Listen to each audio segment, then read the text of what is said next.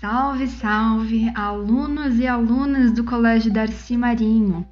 Eu sou a Maiara Ferreira, estagiária da disciplina de Sociologia, e hoje eu e meu colega Yuri França falaremos para vocês um pouco sobre a vida e a obra de uma das maiores intelectuais do nosso país.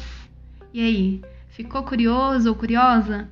Então fica com a gente até o final porque esse podcast tá maravilhoso e cheio de conhecimento para que vocês possam aprender cada vez mais sobre coisas tão importantes e que fazem parte do universo sociológico brasileiro.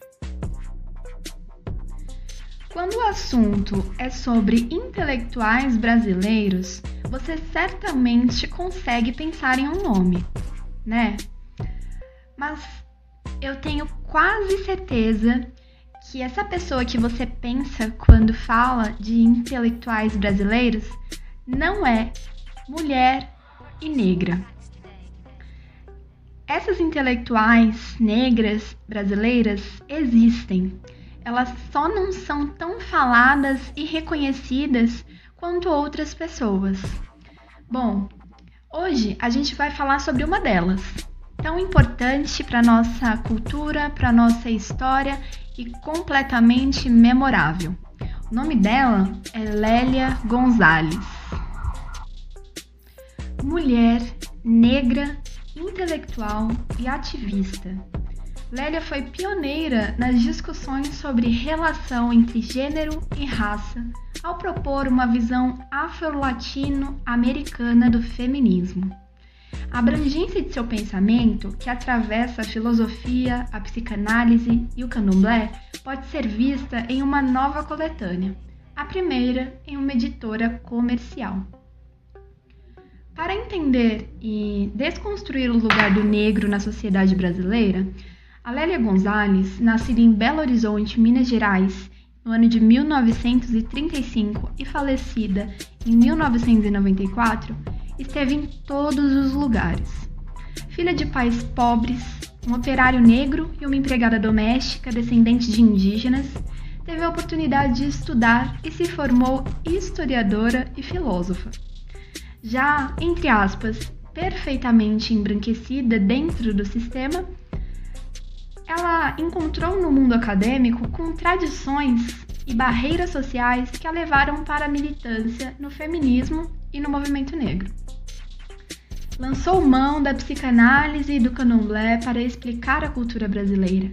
Foi intelectual, ativista e política. Participou da formação do PT, foi do PDT, atuou nas discussões sobre a Constituição de 1988 e integrou o primeiro Conselho Nacional dos Direitos da Mulher, na mesma década correu o mundo e, ao representar o Brasil em debates sobre as condições de exploração e opressão dos negros e das mulheres em eventos nos Estados Unidos, na África e na América Latina, conjugou experiências e criou um marco conceitual para a compreensão da identidade brasileira e de seus irmãos de continente, a americanidade. Bom, por que vocês precisam buscar uma referência nos Estados Unidos? Eu aprendo mais com a Lélia Gonzalez do que vocês aprendem comigo. Resumiu a Angela Davis, ícone do feminismo negro norte-americano, ao visitar o Brasil em 2019. No indicativo de que os brasileiros precisam reconhecer mais a sua própria pensadora, uma das pioneiras nas discussões sobre a relação entre gênero, classe e raça no mundo. Angela se referia a Lélia Gonzalez. Bom, por todos os lugares, tanto sociais quanto geográficos, onde esteve durante os seus 59 anos de vida, a Lélia deixou uma produção intelectual intensa e original, que mistura saberes e vivências de diversas áreas e marcou uma geração de militantes negras. A abrangência e a atualidade de seu pensamento podem ser vistas na coletânea Por um Feminismo Afro-Latino-Americano, lançada pela editora Zahar.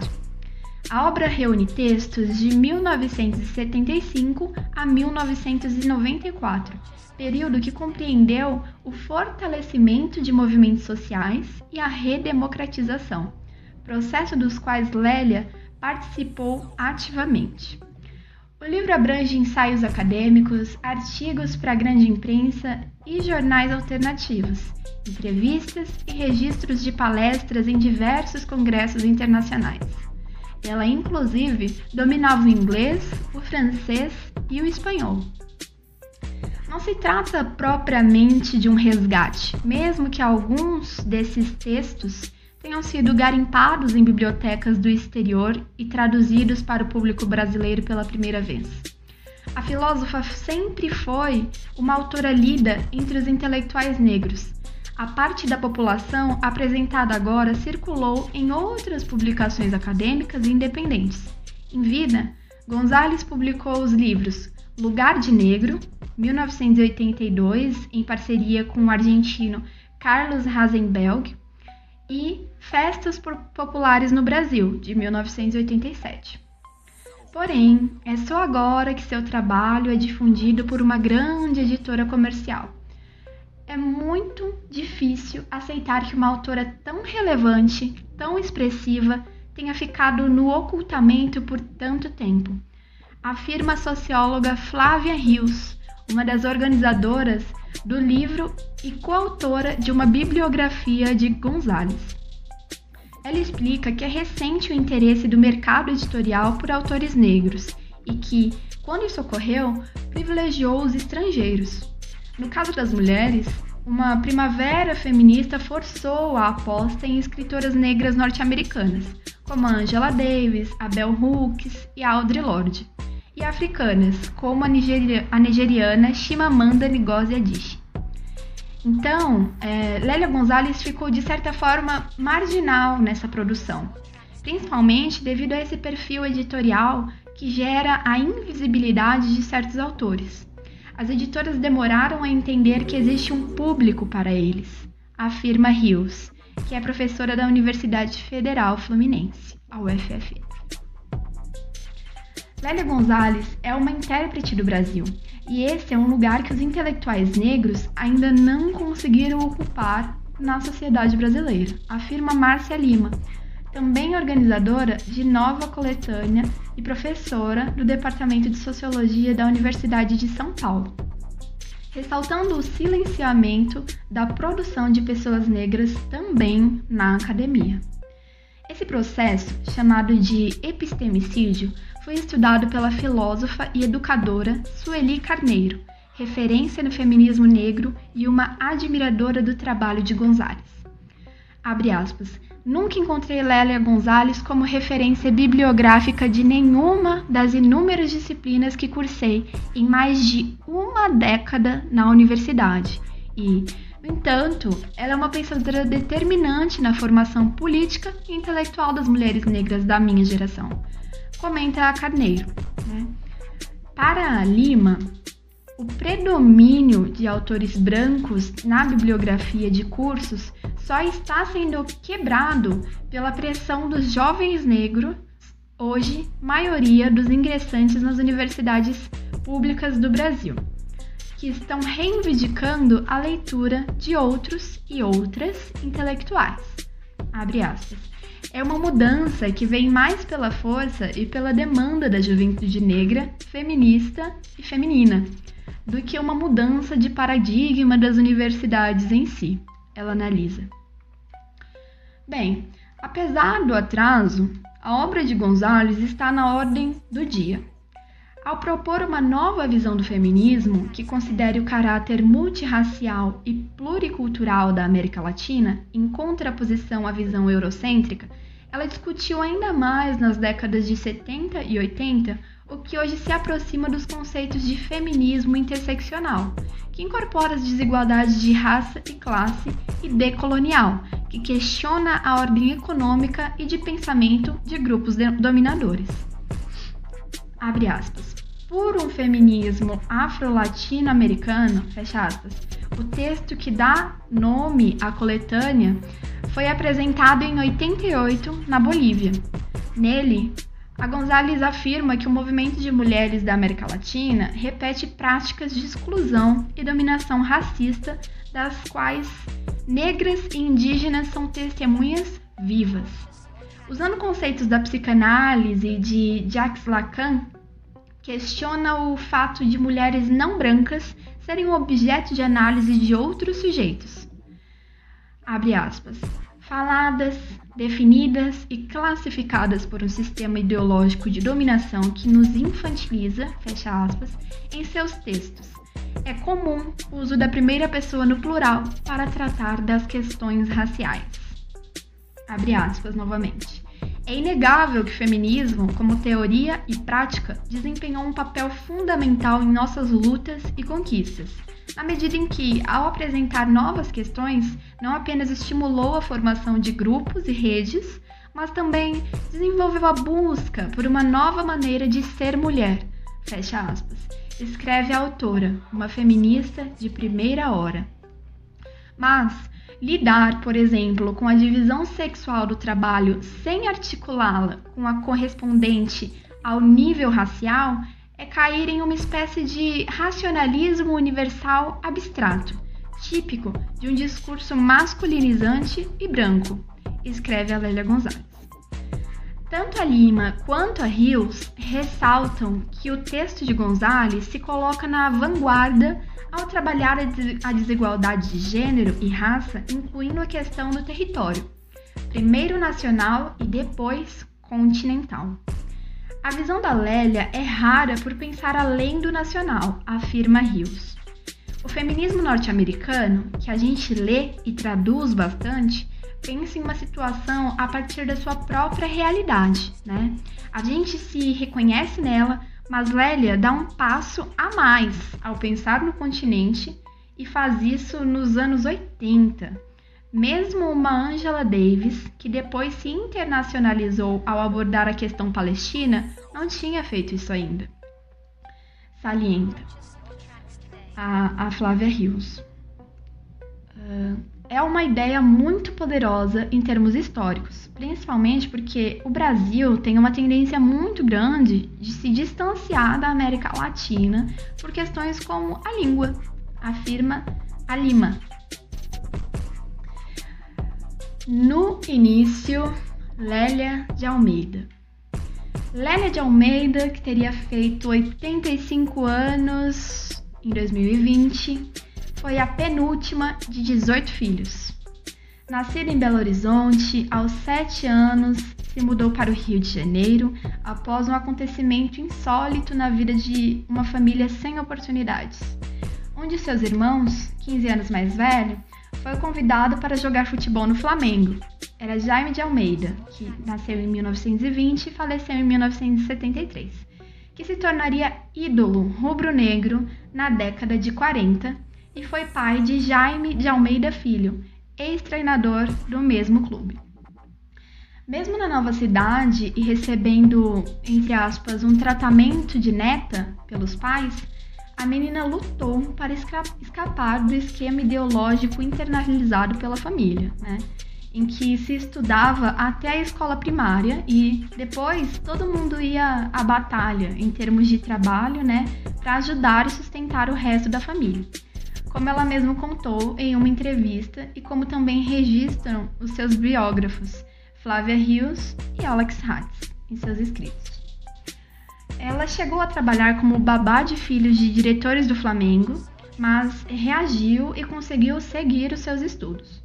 Aluna dedicada, nos anos 50 concluiu o secundário no tradicional Colégio Pedro II, de ensino público, onde teve uma formação erudita clássica.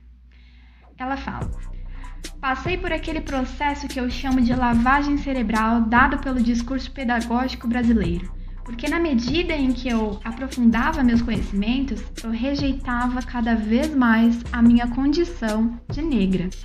Ela afirmou depoimento para o livro Patrulhas Ideológicas, de 1980.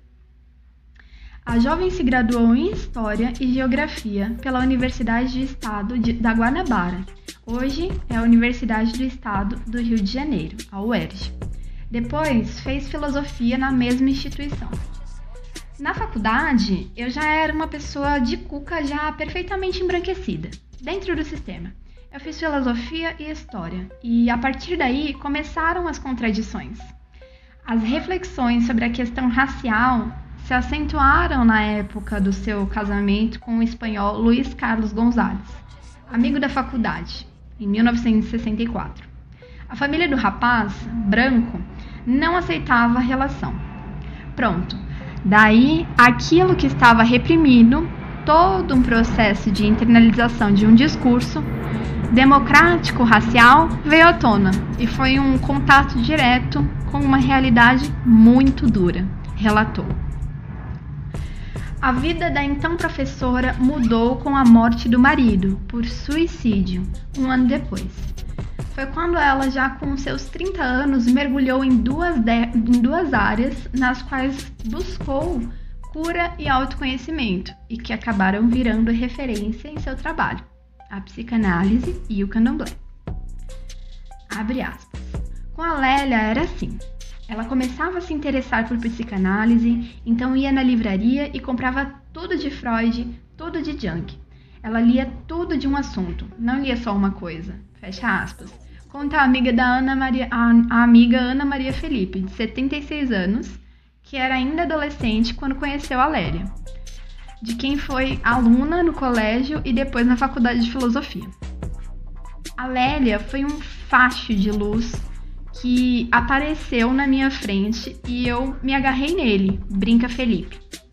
Durante anos, ela manteve um site em homenagem à pensadora e atualmente alimenta a página do Facebook Memorial Lélia Gonzalez. As incursões de Lélia em áreas tão distintas fizeram dela uma referência. Em 1975, ela ajudou a fundar o Instituto de Pesquisa das Culturas Negras e o Colégio Freudiano do Rio de Janeiro. Em 1976, ministrou o primeiro curso institucional de cultura negra no país, na Escola de Artes Visuais do Parque Lage. Flávia Rios, da UFF, aponta que com essas temáticas, Gonzalez tinha uma relação íntima, mas também prática, de produção do saber. Para Lélia era tudo conhecimento, afirma Flávia Rios. Felipe reforça essa visão. Sem saber o palavrão da transdisciplinaridade, ela já fazia isso, afirma. Em seus textos, Além de combinar saberes, Gonzalez adota um estilo peculiar, com uso de uma linguagem informal e irreverente para abordar esses conceitos. Em Racismo e Sexismo na Cultura Brasileira, artigo apresentado em 1980, ela disserta sobre o papel da mulher negra no processo de formação cultural do país e questiona a origem dos lugares sociais da população negra, desconstruindo o trabalho de cânones homens e brancos. Cabe de novo perguntar: como é que a gente chegou a este estado de coisas? Com a abolição e tudo em cima. Quem responde é um, branco, um homem branco muito importante, pois é cientista social, Uai. Caio Prado Júnior. Num livro chamado Formação do Brasil Contemporâneo, ele diz uma porção de coisas interessantes sobre o tema da escravidão. Em outro trecho, tendo sublinhado que os negros estariam na lata de lixo da sociedade brasileira, pois assim o determina a lógica da dominação, ela provoca. Neste trabalho, assumimos nossa própria fala, ou seja, o lixo vai falar, e numa boa. Lélia era griot, era falante, comenta sua amiga Felipe, que lembra que a pesquisadora falava muitas vezes de improviso, com base em tópicos, em suas aulas e palestras, modulando o seu discurso conforme a reação do público. Ela tinha todo o fundamento teórico, mas ela queria chegar na própria pessoa. Conseguia. Desde que vi e ouvi Lélia Gonzalez pela primeira vez, ela queria chegar na pessoa. Conseguia também. A diretora de Gellets, Instituto da Mulher Negra, assistiu a uma palestra de Gonzalez no fim dos anos 70, em um seminário feminista na Biblioteca Mário de Andrade, em São Paulo no qual ela era a única oradora negra. Carneiro relata que Gonzalez tinha carisma inigualável. O que mais o impactava em sua fala era sua capacidade de traduzir as experiências e vivências das mulheres negras como se ela tivesse poder de perscrutar corações e mentes, sintetizar e vocalizar dores e inquietações que nos afligem e que não conseguíamos elaborar por nós mesmas, relata a pensadora paulistana, hoje com 70 anos. Carneiro conta que fundação do Igolete, por exemplo, foi influenciada pela Nizanga, coletivo de mulheres negras criado por Gonzalez e outras ativistas em 1883. Pensamento e ação. Foi perto dos 40 anos que Lélia Gonzalez, já uma intelectual respeitada, começou a militar no movimento negro. Era a década de 60, época em que, como ela narrou no livro Lugar de Negro, uma negradinha jovem começou a tentar para certos acontecimentos de caráter internacional. A luta pelos direitos civis nos Estados Unidos e as guerras de libertação dos povos negros africanos de língua portuguesa, reavivendo a articulação silenciada pelo golpe militar de 1964. O trabalho na difusão da cultura afro-brasileira já havia levado a pesquisadora a participar do Grêmio Recreativo de Arte Negra Escola de Samba Quilombo, fundado pelo sambista Candeia, no Rio de Janeiro. E a entidade foi uma das apoiadoras de uma mobilização que surgia em São Paulo e que depois viraria nacional, o Movimento Negro Unificado, lançado em 1978 em um ato que marcou a volta dos protestos de rua por justiça racial no país em plena ditadura. Gonzalez foi a escolhida por Candeia para representar a escola de samba na manifestação, e a partir daí ela ajudou a fundar e a consolidar o movimento. Tornou-se ativista e foi na sua própria casa, no Cosme Velho, que ocorreram muitas das reuniões com os militantes contra o filho Rubens Rufino, de 59 anos, sobrinho biológico. Aos sábados, os dois participavam de encontros com outros intelectuais negros no Teatro Opinião, ambiente de protesto e resistência que tinha à frente nomes como Ferreira Goulart. Eu tinha 15 anos e ela me levava para eu começar a entender a questão do racismo, que eu já sentia na pele. Com esses debates, eu conseguia superar situações muito graves que vieram depois, afirma Rufino. Gonzalez se manteve pensadora no movimento.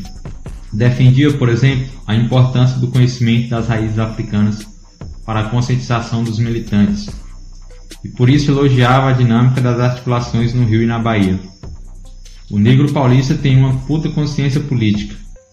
Ele já leu Marx, Gramsci, já leu esse pessoal todo. Discutem, fazem, acontecem, etc. E tal. Mas, de repente você pergunta: Você sabe o que é Yorubá? Você sabe o que é Axé? Conta a entrevista. Segundo Rios, a vivência no candomblé foi preponderante na sua visão política. Mesmo sendo muito marxista na sua análise, ela entendeu que o candomblé tinha um lugar social, cultural e espiritual importante, que isso não era alienante. Ela vê com bons olhos a experiência da religiosidade no mundo da política firme.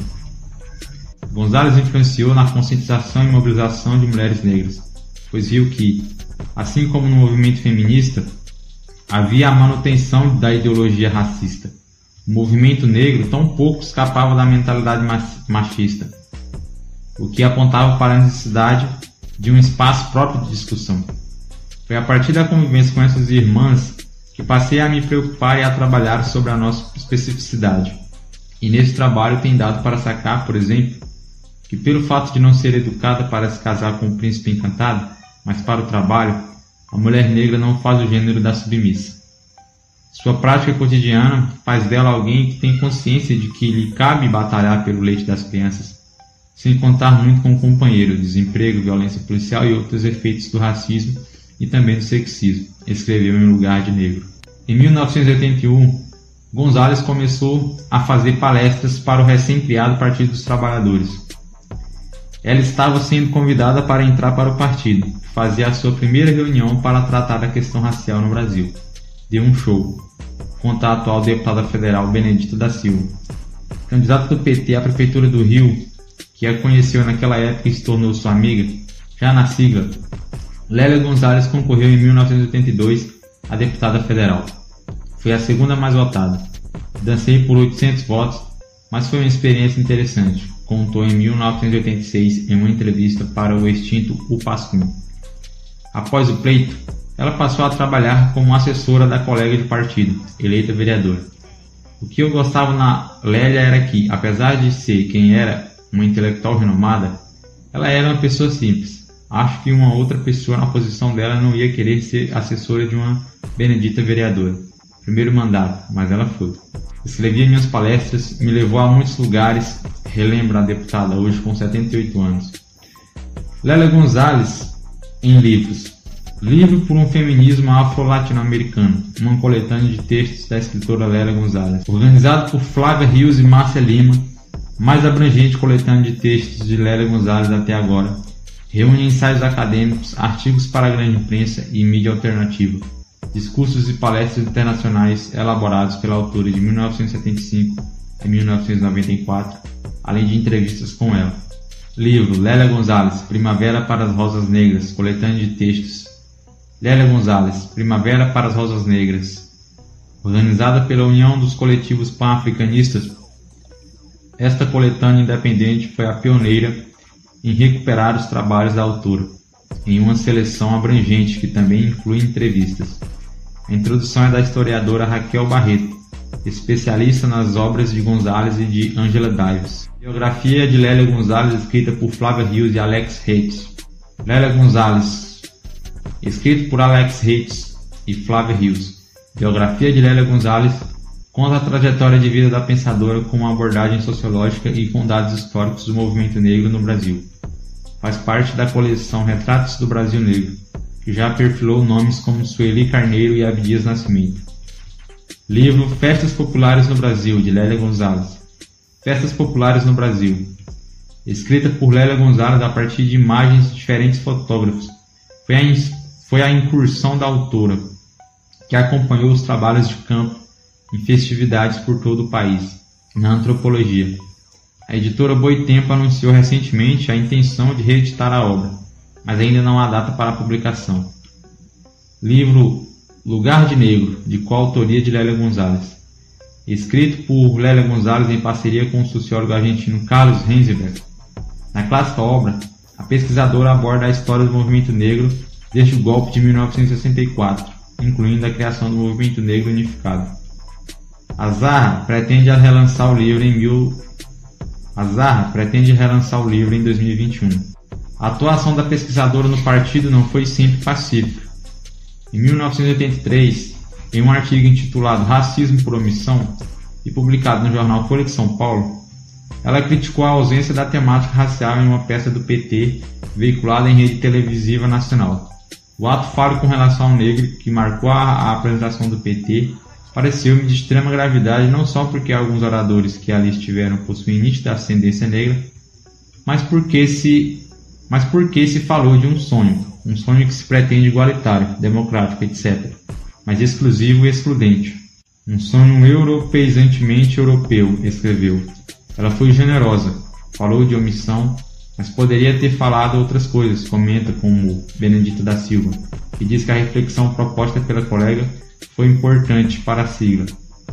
Aí o partido começou a discutir criar um núcleo para a questão racial e depois o núcleo passou a ser uma secretaria. Hoje nós temos uma secretaria de igualdade racial. Três anos depois de escrever o artigo, Gonzalez saiu da legenda e se filiou ao PDT. Concorreu a deputado estadual pelo Rio, mas novamente não se elegeu. A intelectual teve outras atuações, a intelectual teve outras atuações relevantes no mundo da política. Participou da Assembleia Nacional Constituinte, escrevendo discursos e elaborando propostas do movimento negro e integrou o primeiro Conselho Nacional dos Direitos da Mulher, formado no governo José Sarney, para promover políticas contra a discriminação de gênero e do qual também saiu insatisfeita com o andamento das discussões. Na política, ela não conseguiu fazer a essência dela funcionar, comentou o filho. Acostumada a uma agenda intensa, Lélia Gonzalez reduziu as aparições quando, em 1992, foi diagnosticada com diabetes mellitus. Com a doença, emagreceu, chegando a pesar 45 quilos, e teve como sequelas hipertensão e problemas cardíacos. Foi um período muito triste. Ela não queria receber ninguém, conta Benedito da Silva. Mesmo precisando de ajuda para se locomover da casa para a universidade, ela concentrou as energias que restavam na atividade acadêmica e continuou a dar aulas no Departamento de Sociologia e Política da PUC Rio. Em 10 de julho de 1924, dois meses após ser escolhida diretora desse departamento, ela sofreu um infarto do miocárdio e morreu aos 59 anos.